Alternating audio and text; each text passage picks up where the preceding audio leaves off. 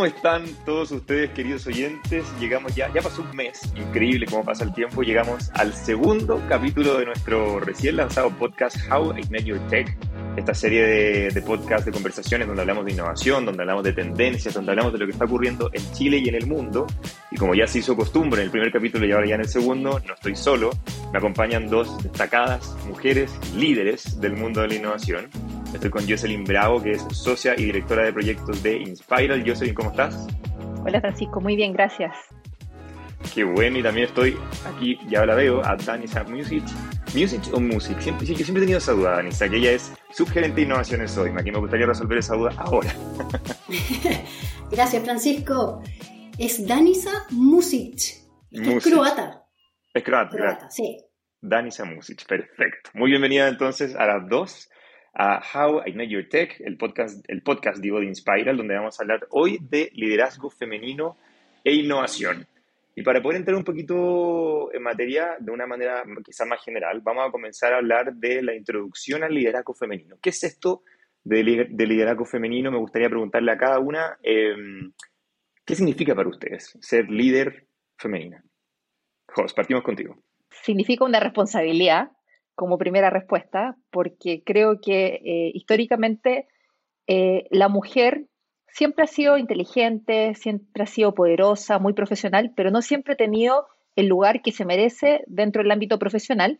Y hoy en día la palabra liderazgo femenino está muy en boga y, nos permite tomar el puesto que siempre hubiésemos debido tener o tendríamos que haber tenido, más que nada.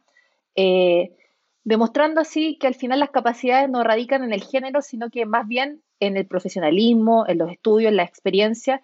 Y esto es lo que estamos viendo hoy en día. Ya en muchas empresas el tema de ser mujer u hombre ya es secundario.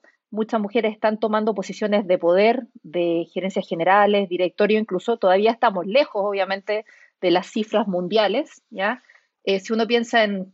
Eh, hace poco estuve, yo soy socia de RedMath, Redes de Mujeres de Alta Dirección, que tienen como propósito eh, la igualdad de género y posicionar obviamente a, todo el rol femenino profesional en cargos de, alto, de alta dirección. Y vimos cifras que igual todavía están lejos de lo que queremos lograr. Directorios donde recién el 15% son mujeres, ya versus el resto que son hombres, o gerencias de primera línea donde todavía estamos al torno, en torno al 22, 23% de mujeres siendo gerentes de primera línea. Entonces, el liderazgo femenino estoy hablando dentro del ámbito profesional, porque también hay muchas líderes femeninas en el ámbito social, las líderes de hogar, etcétera. Eh, básicamente radica en que la mujer está tomando hoy en día los puestos eh, de posición de alta dirección que siempre debiese haber tenido, dada la experiencia, dada la trayectoria eh, que una profesional ha logrado en todo su camino. Perfecto. Tú dijiste algo súper clave, me hablaste de porcentajes, de un poco de la, mm, como de la inserción de la mujer en, el liderazgo femenino, en contextos de liderazgo. Entonces, Danisa, me gustaría preguntarte a ti un poquito relacionado con eso. ¿Cuál crees tú que es el contexto actual, la presencia de la mujer en estos roles de liderazgo hoy día? ¿Vamos bien? ¿Vamos mal? ¿Qué falta mejorar? Sí, Francisco, mira, decirte primero que con Jocelyn estoy totalmente de acuerdo. Y, y, y sabes que ante tu primera pregunta de liderazgo femenino, me gusta mucho la palabra liderazgo. No es que no me guste lo femenino, pero lo femenino lleva aparejado que existe una competencia entre lo masculino y lo femenino, o algo de género. Y yo creo que esto no es de género, yo creo que esto es de liderazgo. Y la mujer hoy en día, en temas de liderazgo, en temas de habilidades eh, que implican el liderazgo, que para mí es trabajo en equipo, es desarrollo profesional, es generar sinergias, generar valor entre diferentes miradas, aceptar diferentes criterios, puntos de vista. En definitiva, lo que trae aparejado también innovación. Creo que la, palabra, liderazgo hoy en día es una épica en sí. Y creo que la mujer está en una posición ventajosa respecto al hombre porque eh, de naturaleza, yo soy mamá de dos pequeñas, por naturaleza, el ser mujer, tenemos muchos roles y podemos desarrollar muchos roles a la vez. Quizás el hombre le cuesta un poco eh, y puede em, seguir y conseguirlo también, pero creo yo que en los roles de liderazgo, las mujeres tenemos em, mayor posibilidad de éxito en el sentido de empujar a los equipos, de desarrollar profesionales y de generar y llegar a puestos de liderazgo o puestos de gerencia desde el lado emocional y desde el lado eh, más de, propositivo, con mucha más fuerza que, lo que pudiese ser em, lo tradicional de, los gerentes que hoy día, como dice la JOS, a nivel de porcentajes, priman más los hombres todavía.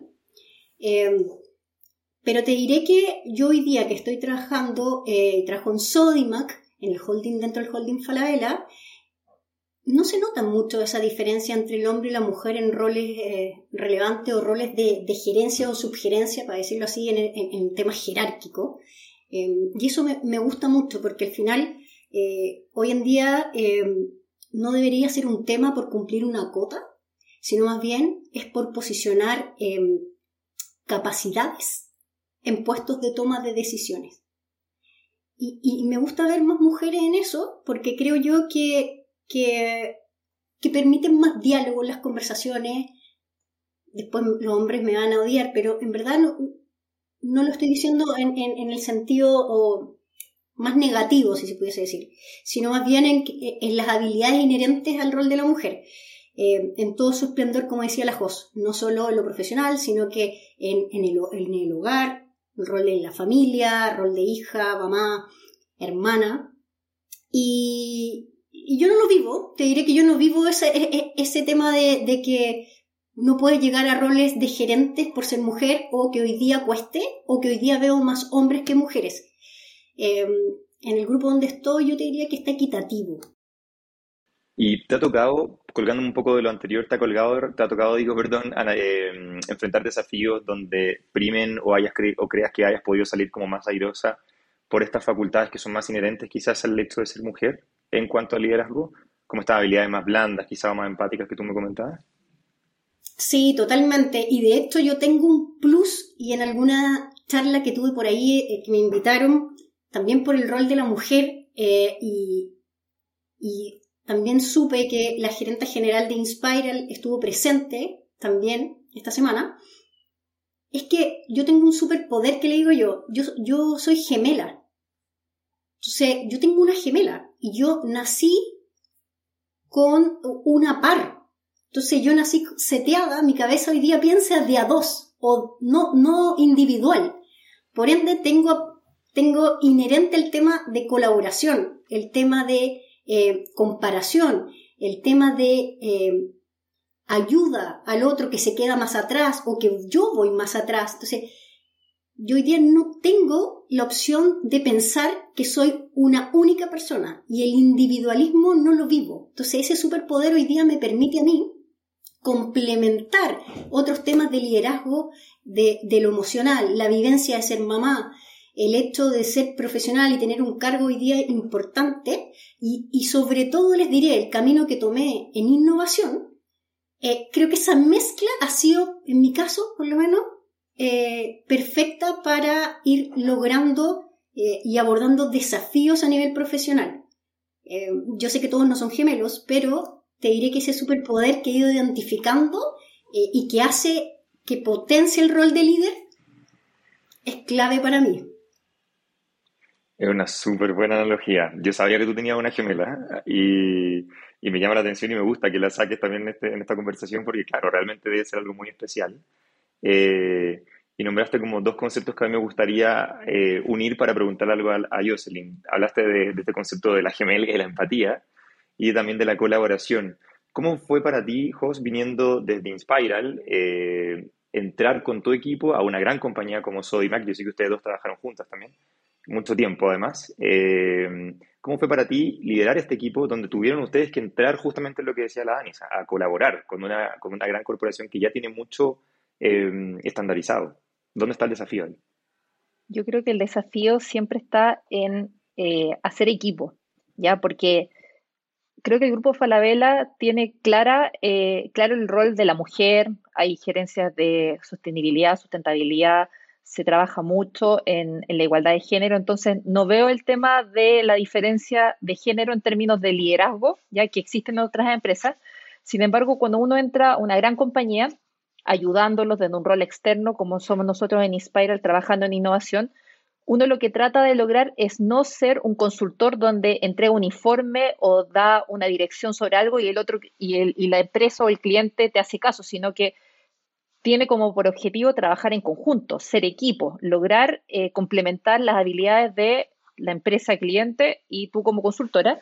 Y al final ese es el gran desafío, juntar los dos mundos desde una empresa grande y una empresa más pequeña que tienen conocimientos distintos, una empresa que maneja muy bien el retail, otra empresa que maneja muy bien las metodologías de innovación, y en pos de un desafío común, que siempre ha sido un poco el, el leitmotiv del equipo de innovación de Sodimac, el consumidor, resolverle un problema a la gente, trabajar tomando lo mejor de los dos mundos, ¿ya? Entonces, al principio, diría yo, Danisa no, no fue la, la, primera contraparte que tuvimos en el equipo Sodimac, tuvimos un, un, un, gerente hombre, eh, igual se logró de, de, de súper buena manera porque teníamos ese, esa motivación conjunta de lograr resolverle el problema al consumidor chileno, el que va a la tienda de Sodimac. Después cuando llegó la Dani con todo el background que tiene de diferentes empresas donde ha liderado la parte de innovación, más esta, este plus que llama ella de empatía, de liderazgo femenino, creo que se potenció aún más el equipo. Yo siempre digo que, y no sé si será así eh, para todas las mujeres, pero cuando uno lidera siendo mujer, uno es como la mamá del equipo. Las dos somos mamás, las dos tenemos hijos, entonces para nosotros el equipo que logramos es un equipo casi de nuestros hijos, algunos serán hermanos, pero lo trabajamos como una familia en innovación. Eh, igual que el mundo del emprendimiento, cuando uno ve uno de estos grandes eh, startups, un corner top, eh, no tengo un Notco, uno ve un grupo de emprendedores que ya pasan a ser familia, que viven tiempo juntos, que se van a otros países, pasan, lo pasan mal, golpean puertas, te va mal. O sea, tienen una relación súper cercana porque en innovación se falla mucho, te dicen muchos no, entonces sufres mucho, por eso ese equipo pasa a ser parte incluso de una familia eh, nueva eh, que te da otra forma de trabajar. Las alegrías se celebran muchísimo más y las derrotas se acompañan muchísimo más que en un equipo tradicional de trabajo. Entonces ese es el plus de trabajar en innovación, o por lo menos así lo veo yo, con una maternidad aquí que tuvimos con Dani, con un equipo muy unido, pero también que se complementa muy bien de los dos mundos, con lo que cada uno sabe hacer. Dani, ¿tú quieres complementar? Te vi ahí como, como bien sonriente. No, totalmente. O sea, esa analogía de mamá, discúlpenlo, quizás que somos bien majadera en decirlo, los proyectos de innovación son nuestros hijos. O sea, yo, yo tengo un gran, mi tercer hijo eh, es un proyecto de venta online asistida en Sodimac, que es el BOA, que le llamamos internamente cariño. Yo les diría que es un hijo porque en definitiva desde que se creó como embrión en nuestro equipo de innovación interno, le dimos un útero hasta que nació, lo entregamos a un área que hoy día lo, lo, lo explota y en definitiva lo opera, que es la gerencia de experiencia cliente, y, nosotros estamos monitoreando al hijo para que no se desnutra. O sea, eh, si está bajoneado, estamos ahí como innovación haciendo un control de gestión. Entonces, esa analogía de, madres y la posibilidad de, haber los, de tener dos hijas también, eh, porque yo sé que es un gran em, regalo, a veces hay problemas también en esos ámbitos, eh, te diría que esa analogía en innovación funciona perfectamente. Somos mamás de los equipos y mamás de los proyectos que aparecen y mamás en el amplio sentido de lo que significa.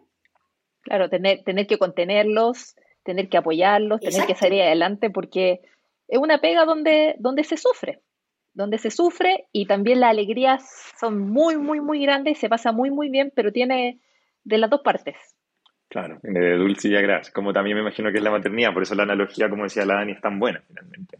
Total. Oye, y colgándonos un poco de eso, me gustaría saber si es que si es que recuerdan o se les viene a una mente, no tenemos por qué revelar nombres, pero alguna anécdota, por ejemplo, dentro, de lo, dentro del trabajo que han hecho juntas, que recuerden, que quisieran contar, donde han tenido que usar estas, em, estos superpoderes o, este, esta gran capacidad de liderazgo que las caracteriza para poder, por ejemplo, sacar un equipo adelante o una persona adelante, un proyecto adelante. ¿Hay algo que recuerden como con más claridad sobre otras cosas?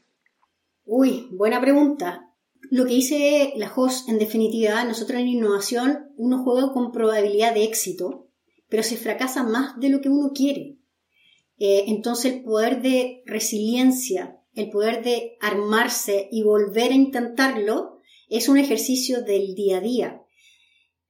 Son sin número de cosas, sin número de lágrimas, sin número de alegrías que pudiese contarles, pero yo te diría que si tomo uno, eh, para mí un periodo difícil que lo vivimos juntas con la host eh, fue cuando se presenta el coronavirus.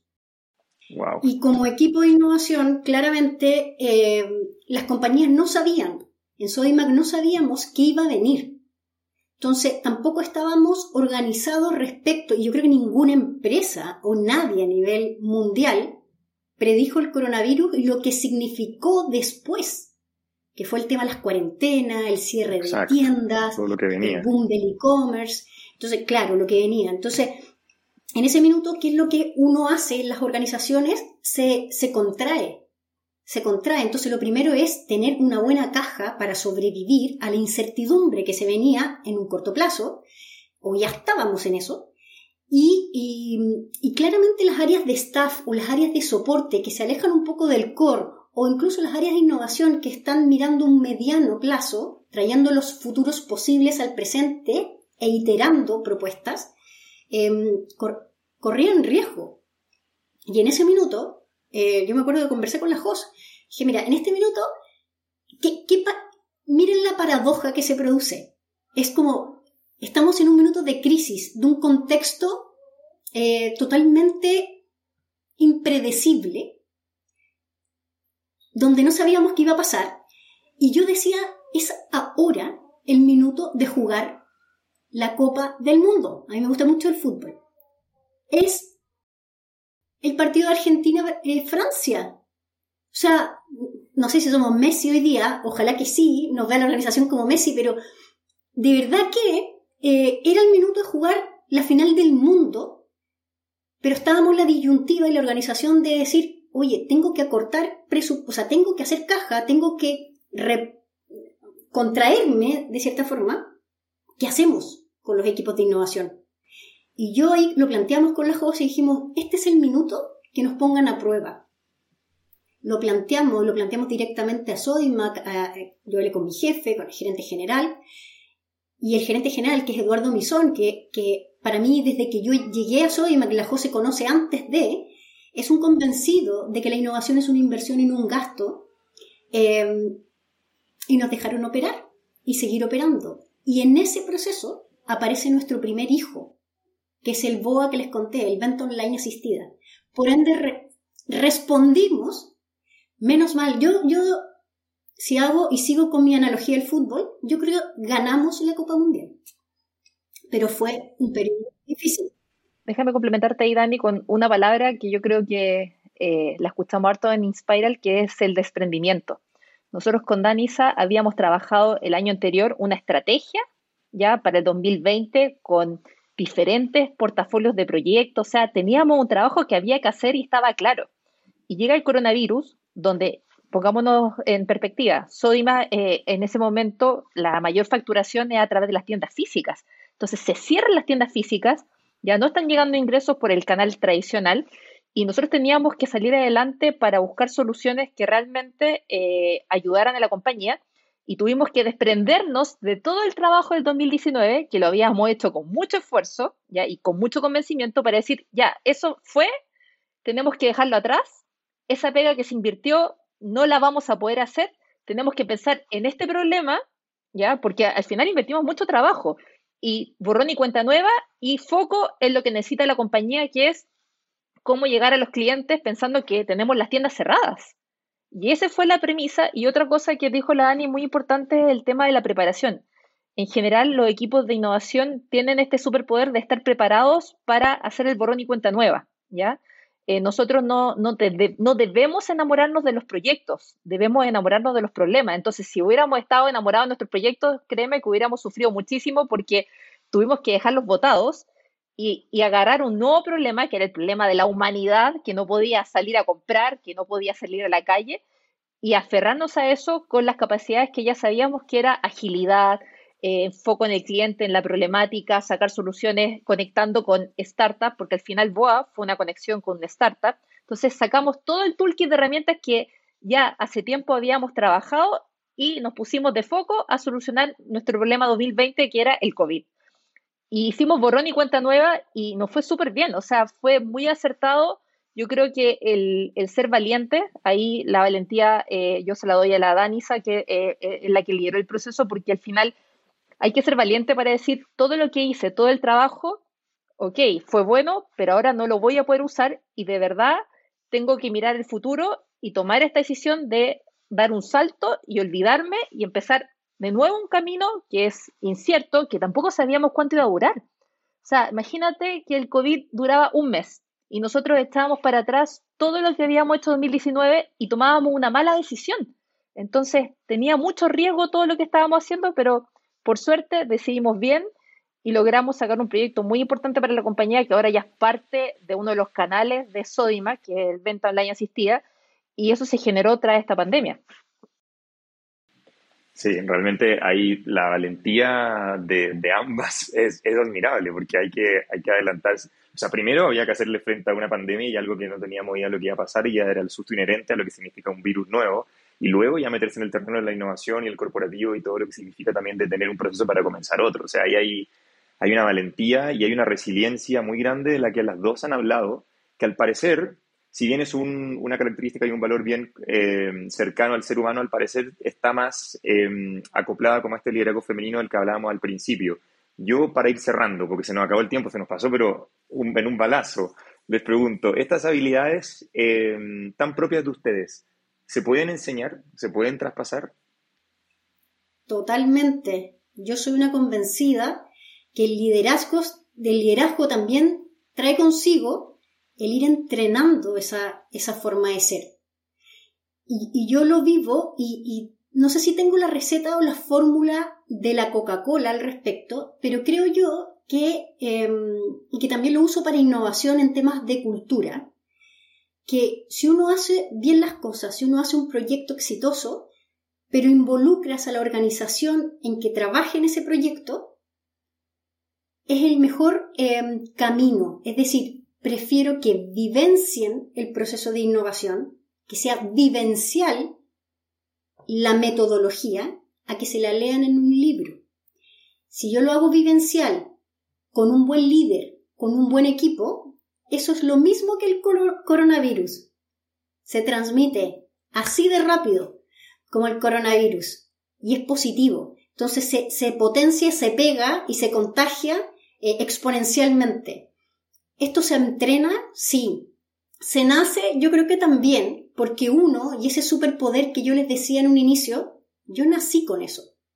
Eh, para mí es positivo y lo voy potenciando constantemente. Pero, pero también complemento con otras cosas y complemento también, les diré, con ciertos gurúes que he tenido en mi camino. Yo creo que uno se va haciendo en el camino también em, de, habilidades.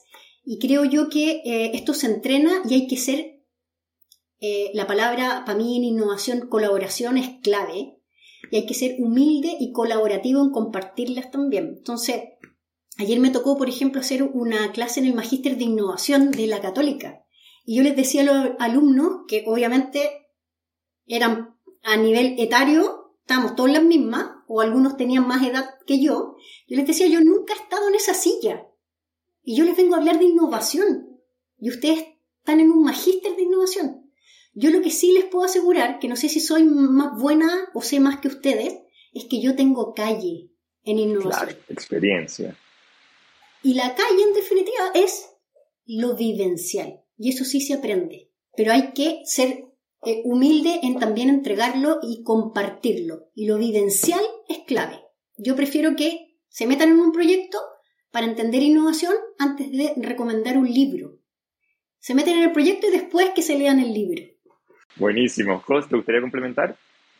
Estaba pensando en el tema del liderazgo y, claro, las competencias técnicas de liderar se pueden aprender, ya se enseñan, hay tantos libros de liderazgo, etcétera, pero yo siento que lo más importante en el liderazgo tiene que ver con la motivación, con la motivación de querer avanzar. Al final los grandes líderes son gente que te inspira, que te mueve, que te contagia, como dice la Dani, a hacer algo y en innovación la motivación es súper positiva, es crear algo, es resolver un problema. Entonces los líderes de innovación son personas sumamente positivas, con una ambición de solucionar cosas, de crear cosas que no existen, de ayudar a gente. Por lo tanto, para mí, más que aprender eh, ciertas competencias técnicas de decir, oye, voy a estudiar cómo direccionar mejor un equipo de trabajo, cómo dar un buen feedback, tiene mucho que ver con la motivación de uno de querer avanzar, de querer compartir, de querer colaborar, de querer entregarle eh, energía positiva, eh, de querer entregarle empatía a tu equipo de trabajo, porque lo vamos a pasar mal, de querer hacer que todos compartan, que, que se conversen las cosas, que no sean cosas para callados, sino que se hablen directamente. Y eso tiene mucho que ver con la forma de ser de uno, de querer hacerlo. ¿ya? Para mí el hacer es muy, muy, muy importante, como dice la Dani, más que el saber dentro del ámbito de la innovación. Y los líderes de innovación son los que hacen, no los que necesariamente saben tanto, son los que hacen. Pura calle, como dijo la Dani. Oye, yo hoy quiero agradecer un montón. Como les dije, se pasó el tiempo volando. Llegamos al final ya de este segundo capítulo. Estamos con Danisa Music, de nuevo, o Music. Music. ¿viste? Siempre se me, confunde el croata a mí. Danisa Music, eh, subgerente de innovación de Sodimac y yo soy Limbrado Socia y directora de proyectos de Inspira. Yo le agradezco un montón Estuvo muy interesante la conversación y para mí el principal aprendizaje es justamente eso, se puede aprender. Así que yo invito a todos a que sigan escuchando este podcast y a ustedes de nuevo muchas gracias por estar con nosotros. Chao, gracias Francisco. Chao Dani. Muchas gracias por la invitación. Abrazo. Un abrazo. Chao, chao.